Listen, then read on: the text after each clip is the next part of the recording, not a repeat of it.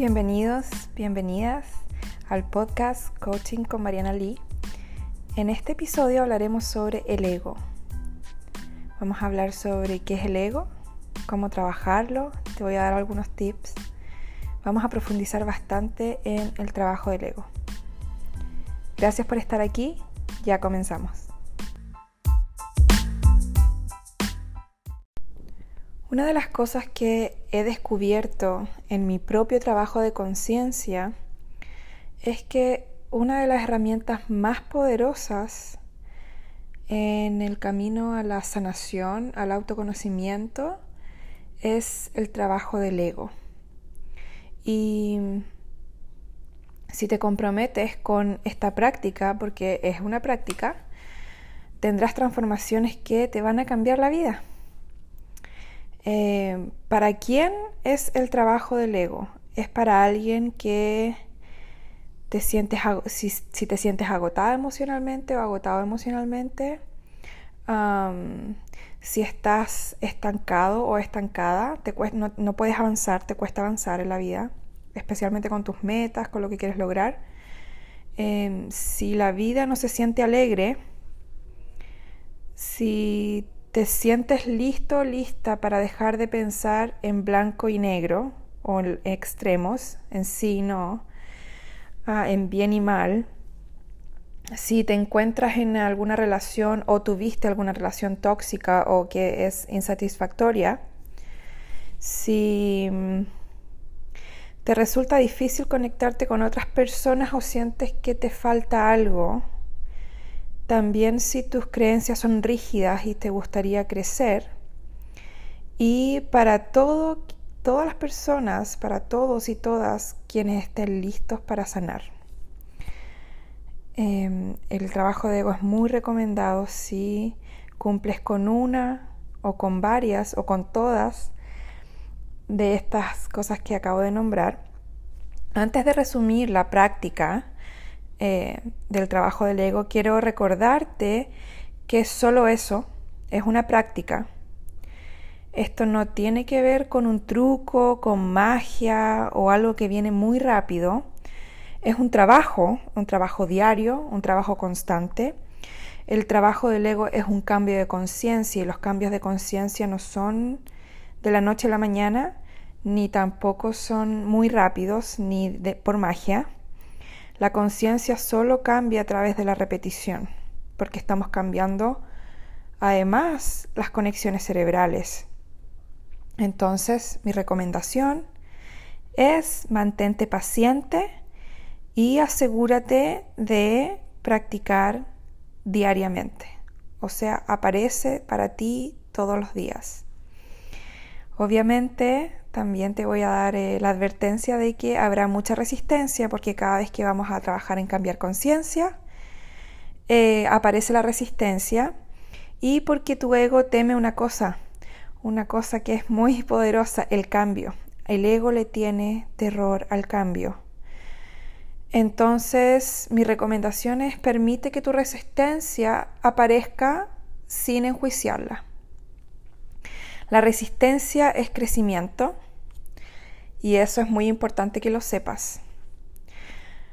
¿Qué es el ego? Mucha gente pregunta, ¿qué es el ego?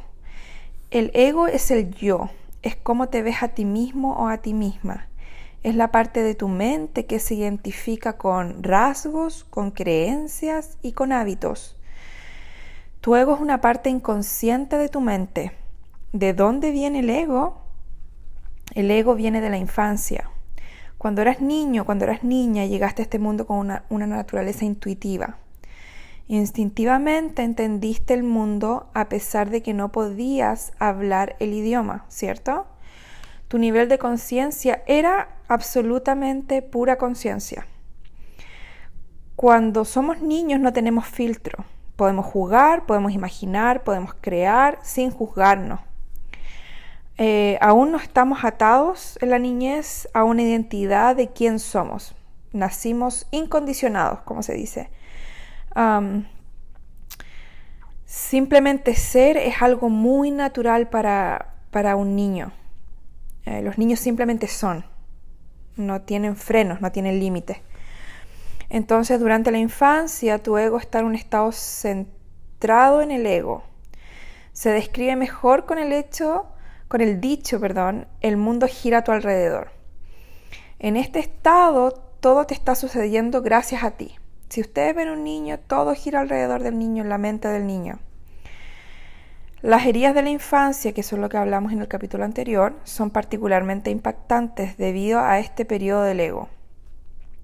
No es sino hasta la adolescencia que se desarrolla el pensamiento abstracto, la capacidad de observar fuera de tu propia perspectiva.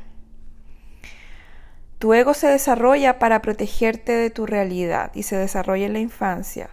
Entonces crea una identidad para que puedas hacer frente a cualquier confusión, desconexión y pérdida de amor que hayas experimentado.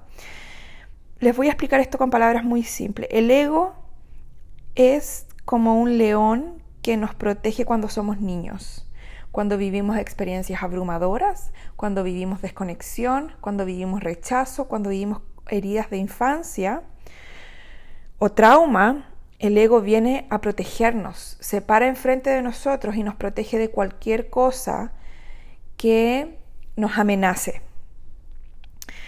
Entonces fortalece una identidad para garantizar lo mejor de su capacidad que aún podemos recibir cualquier amor disponible. El ego está ahí en nuestra infancia para protegernos. A medida que vamos envejeciendo, que vamos convirtiéndonos en adultos, se nos enseñan valores generalmente inconscientes en torno a cosas como la inteligencia, los logros, los estados emocionales preferidos, ¿cierto? Que la sociedad prefiere que estemos felices antes que estemos tristes o enojados se nos enseñan valores eh, con respecto a relaciones y a otras personas. Su mayor necesidad es recibir amor para que aprenda a identificarse con estos valores, incluso si no son positivos. Muchos adultos no han evolucionado más allá del estado centrado en el ego. Todavía creen que les están sucediendo cosas. Y es la mayoría de los adultos. Si crees que no tienes control en tu vida, en el episodio anterior hablábamos de es lo que me tocó. Hay mucha gente que habla muchísimo constantemente de, eh, bueno, e-, esto es lo que me tocó, la vida es así, yo no puedo hacer nada al respecto, como un diálogo de desesperanza, o que eventos externos controlan tu vida, el trabajo del ego será particularmente beneficioso para esas personas. El ego es el yo construido tu ego es una identidad muy rígida, tiene que ser rígida, ha creado un conjunto de creencias, de patrones e ideas que la mayoría de las personas etiquetan como personalidad. tu ego es muy defensivo con respecto a tu identidad. Cualquier cosa fuera de los pensamientos, creencias y comportamientos confirmados será rechazada. Y eso es así. Si deseas alguna confirmación sobre lo que estoy diciendo, ve un debate. Ve un debate. Ahí está el ego, pero eh, en vivo. Los debates no cambian de opinión. Van y vienen afirmando sus propias creencias. El ganador, por decirlo de alguna forma, del debate es simplemente la persona que confirma su, su sesgo. Su ego defiende una creencia y el tuyo defiende a esa persona como el ganador porque confirman un concepto que has vinculado a tu identidad. ¿Se entiende?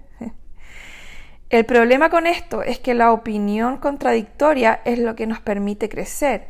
El ego no permite opiniones contradictorias porque es un ataque, un ataque a la identidad. O sea, yo me identifico con ciertas opiniones, con ciertas decisiones, y cuando hacemos trabajo de ego, entendemos que nosotros no somos nuestras decisiones, que nosotros no somos nuestras opiniones, que no somos absolutamente nada de lo que creíamos que éramos. Eh, entonces, las opiniones o conceptos en conflicto a menudo llevan a las personas a un lugar de enojo, porque el ego se siente más fuera de control cuando se le desafía. Se siente como un ataque personal contra uno mismo. Técnicamente lo es porque el ego crea la ilusión de que nuestras opiniones y creencias te hacen lo que somos. Esto conduce a mucha inseguridad y baja autoestima. Es un estado frágil. El ego trabaja horas extra para defendernos. El ego compensa el exceso en el estado frágil con lo siguiente. Fuerte reactividad emocional, falsa confianza o sobrecompensación, que se llama. Pensamiento blanco y negro, o sea, pensamiento rígido. Rechazo de cualquier idea que entre en conflicto con las creencias del ego Competencia extrema, la creencia de que el éxito de otra persona obstaculiza el tuyo. Comparación constante con otros. Juicio de otros, ya sea burlándose, insultando o amenazando. Parálisis del análisis, que son pensamientos obsesivos que, que te impiden completar cualquier acción. ¿Por qué es tan importante el trabajo del ego? El trabajo del ego consiste en volver a tu verdadera, naturaleza, a tu verdadero yo, sin condicionamiento. Hasta ahora tu vida ha estado funcionando en patrones que no has elegido conscientemente, que fueron elegidos para ti. El trabajo del ego es una nueva oportunidad para elegir, para vivir la vida desde el yo quiero, no desde el me tocó. No buscas matar al ego o negar su existencia. Esa es otra cosa muy importante porque hay mucha gente que cuando quieren hacer trabajo de ego van en contra del ego y creen es como la sombra, es como lo peor que puede haber que uno puede tener. No es así. El ego fuera de control es negativo, pero el ego el ego trabajado es muy positivo. el ego es tu protector y ha sido parte de tu psiqui desde que eras un niño pequeño para ayudarte a sobrellevar muchas cosas. Es importante que aprendamos a aceptar el ego como algo separado de uno mismo. Esa es la forma sana de entender el ego, cuando entendemos que el ego no somos nosotros, sino que es algo separado, que es una herramienta que nos ha ayudado por mucho tiempo, especialmente en nuestra infancia, y que podemos hacerla cooperar con nosotros, que podemos hacerla trabajar para nosotros. Cuando hablo de estos temas, ya sea en mis redes sociales, en conferencias, siempre me preguntan quiénes somos. Porque cuando hacemos trabajo de volvemos a nosotros mismos, entonces siempre me preguntan quiénes somos realmente. ¿Tú eres consciente Tú eres una persona consciente, eres la conciencia que tiene la capacidad de ver otras partes de ti mismo. Esta habilidad es exclusivamente humana. Puedes pensar en tus pensamientos, puedes reflexionar sobre tus acciones. Y es ahí cuando estás ablandando el ego. Imagina el ego como un guardián hipervigilante este guardián o guardia está constantemente escaneando el entorno en busca de alguien o algo que intente hacer daño. Cualquier cosa que entre en conflicto con la percepción del yo se convierte en un enemigo. Has estado identificándote con los rasgos durante tanto tiempo que la función principal de tu ego es mantener viva esa identidad. Al hacer este trabajo del ego, le das un descanso a ese guardia, a ese ego y permites que nuevas experiencias entren en tu conciencia. O sea, flexibilizamos. Sin ese guardián siempre rondando, siempre alerta, que es el ego, puedes decidir cómo te sientes, puedes decidir qué piensas y cómo eliges responder en lugar de que tu ego decida eso por ti. Esa es la diferencia. La confianza es el resultado de separarse de tu estado del ego. Generas más confianza en ti, menos inseguridad. ¿Cómo se hace el trabajo del ego? Hay varios pasos. El primer paso es permitir que tu ego se haga presente, porque si no, si no lo, no lo dejamos que se muestre, no lo vamos a poder trabajar. Hasta este punto de tu vida no eres consciente de tu ego. Cuando estás inconsciente, que es el 95% del tiempo, esto yo lo he hablado muchísimas veces, tu ego dirige el programa. Tu ego dirige tu vida, tus pensamientos, tus reacciones. Cuando, cuando vivimos 95% de este tiempo en la mente subconsciente o la inconsciencia, tu ego simplemente se está fortaleciendo Y la única forma de salir de ese estado y de dejar de fortalecerlo es a través de la autoobservación. Es la única forma de pillar al ego y de suavizarlo. La autoobservación es una herramienta muy importante, es la habilidad de verte a ti misma, de observar sin juzgar lo que sientes, lo que piensas y tus reacciones o tus respuestas y analizarlas. Un ego ablandado trae un estado de paz interior. Al ego no le gusta que lo observen, eso sí, no le gusta que lo miren. Por lo que el paso uno es muy incómodo.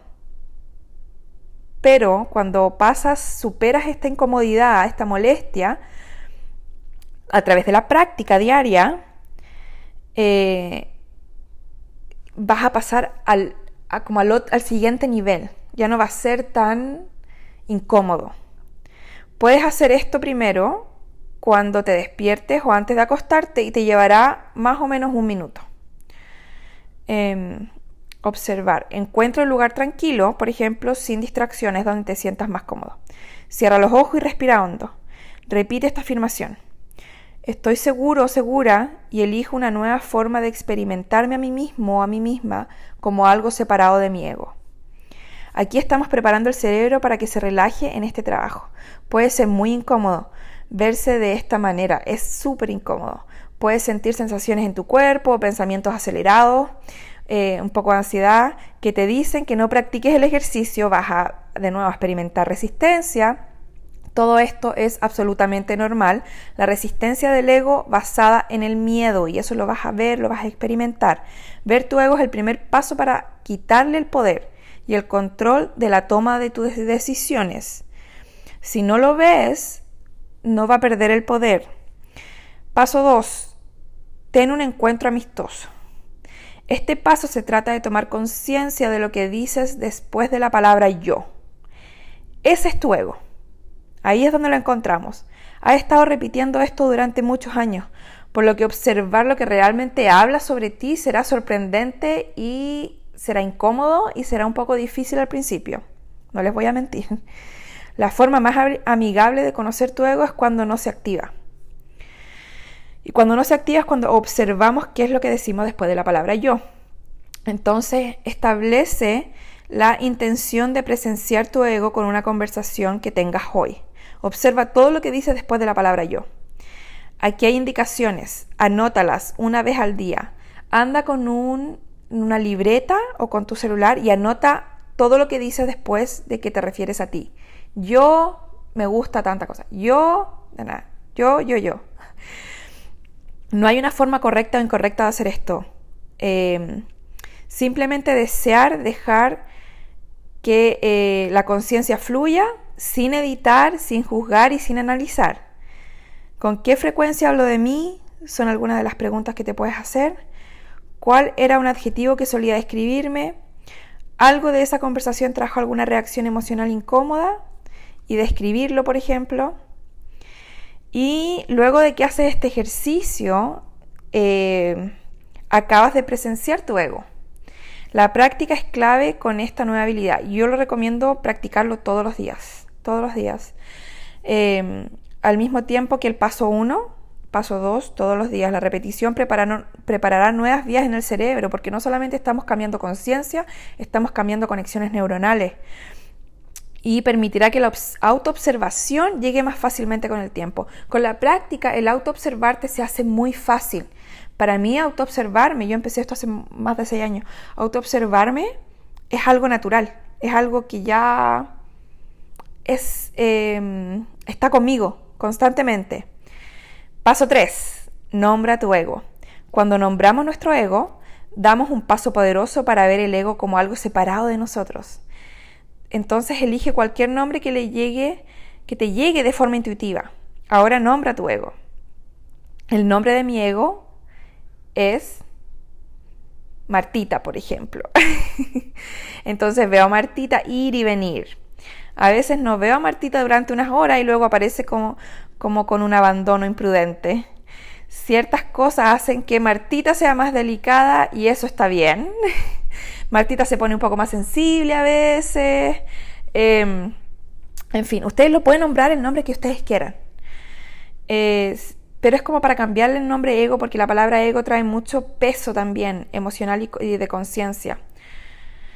Entonces, al nombrar el ego, ya te separaste, ya no, no, es, no eres tú, es otra parte que está fuera tuyo. Ahora vas a poder darte cuenta que el ego va y viene. Te va a sorprender la frecuencia con la que llega y la rapidez con la que se va. Esta, es una nueva etapa de observación. Practica esta etapa durante al menos dos semanas. Eso es lo que yo recomiendo. Es posible que puedas ver avances importantes durante esta etapa y con el tiempo no solo serás consciente de tu ego, sino que sabrás qué situaciones esperar eh, en donde se active tu ego. Ya vas a saber cuándo Martita o tu ego va a llegar, de acuerdo a qué cosas están pasando. Esta conciencia expandida te permite ver más allá del ego y elegir una respuesta más alineada con tu ser auténtico. Paso 4. Conoce al ego activado. No comiences este paso hasta que hayas completado el paso 2 durante al menos dos semanas. El paso 4, de nuevo, no se hace, no se comienza hasta que ya completaste el paso 2 eh, hasta por al menos dos semanas. ¿Qué es un, ah, un trigger o un desencadenante? Es una respuesta emocional que no es igual al evento. Es una respuesta exagerada por ejemplo, tu hermana te dice te ves cansada en una reunión familiar. Eh, y tú respondes sarcásticamente, por supuesto que me veo cansada, he estado trabajando 60 horas a la semana y criando un hijo, debe ser agradable tener toneladas de tiempo libre. No te preocupes, la próxima vez saldré de una revista Cosmopolitan. Lo que tu hermana te dijo objetivamente es te ves cansada. Lo que tu ego escuchó fue, ella siempre es tan grosera y condescendiente contigo. Es porque ella ha estado celosa de ti toda tu vida. Ahora crees que es la pequeña señorita. Hot shot. Eso quiere decir como que, que ella se ve muy bien. El ego es un contador de historias maestro. El ego siempre va a estar contándote historias y historias que tienen que ver con tú no eres lo suficientemente buena, tú no eres lo suficientemente bueno, siempre va a activar tu inseguridad, tu miedo, tú no soy suficiente. Eh, y tiene miles y miles de eventos emocionales y experiencias registradas que ni siquiera puedes recordar conscientemente.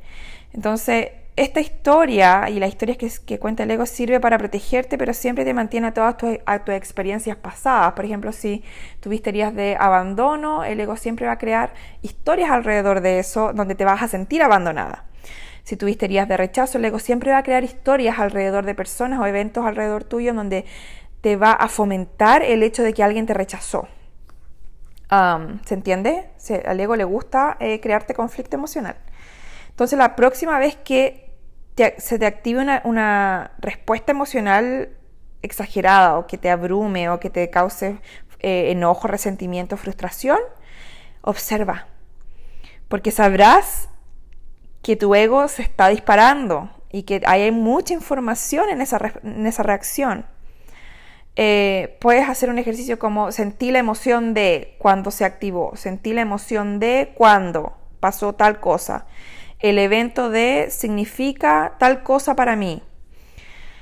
Por ejemplo, sentí la emoción de enojo cuando eh, el ego se activó. Sentí la emoción de eh, frustración cuando mi esposo dejó los platos en el, fregadero sin lavar.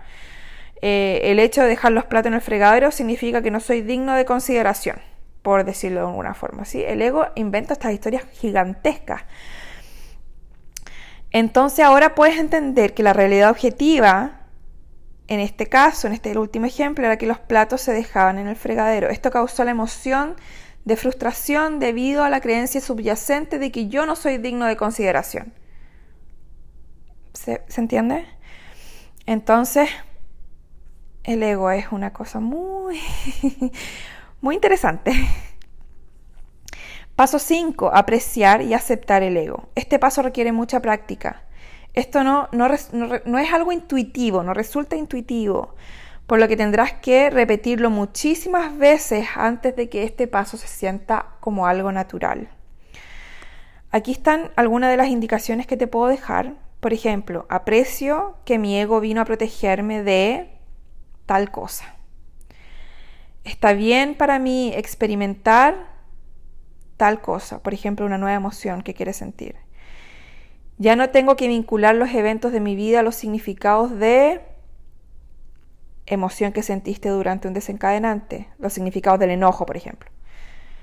Em, soy tal cosa, ahí afirmas una nueva emoción. Por ejemplo, ejemplo concreto, aprecio que mi ego vino a protegerme de la indignidad, por ejemplo, o del no ser suficiente. Está bien para mí experimentar ser suficiente. Yo no tengo que vincular los acontecimientos de mi vida a significados relativos a mi valor propio. Yo soy, yo tengo valor por mí mismo o mí misma. Yo soy digna o digno de. Finalmente, este trabajo es un trabajo difícil, honestamente no es fácil. Estás cambiando tu vida. Y yo sé que te dejé muchísima información en este audio para poder trabajar y que va a parecer que es muy abrumador y vas a experimentar muchísima resistencia. Em, tu ego te va a decir que no hay tiempo, tu ego te va a decir que no va a funcionar, tu ego te va a decir que estás muy ocupada o ocupado, em, o te va a decir que simplemente no vas a querer hacerlo. ¿Por qué? Porque tu ego con este audio está siendo desafiado. Eh, te recomiendo que te permitas ver la resistencia y que te comprometas contigo, porque tú mereces ser libre.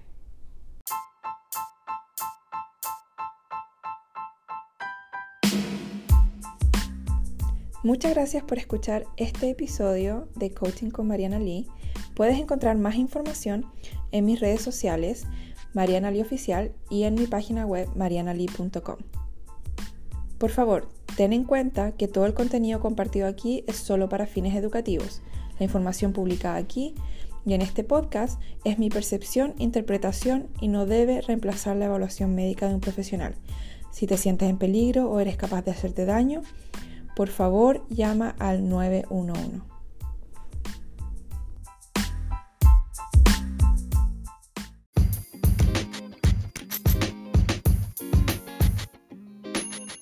Hey, tú que estás escuchando este episodio, si no te has suscrito aún, por favor suscríbete y cuéntale a tus amigos, a tu familia acerca de este podcast. Significaría muchísimo para mí.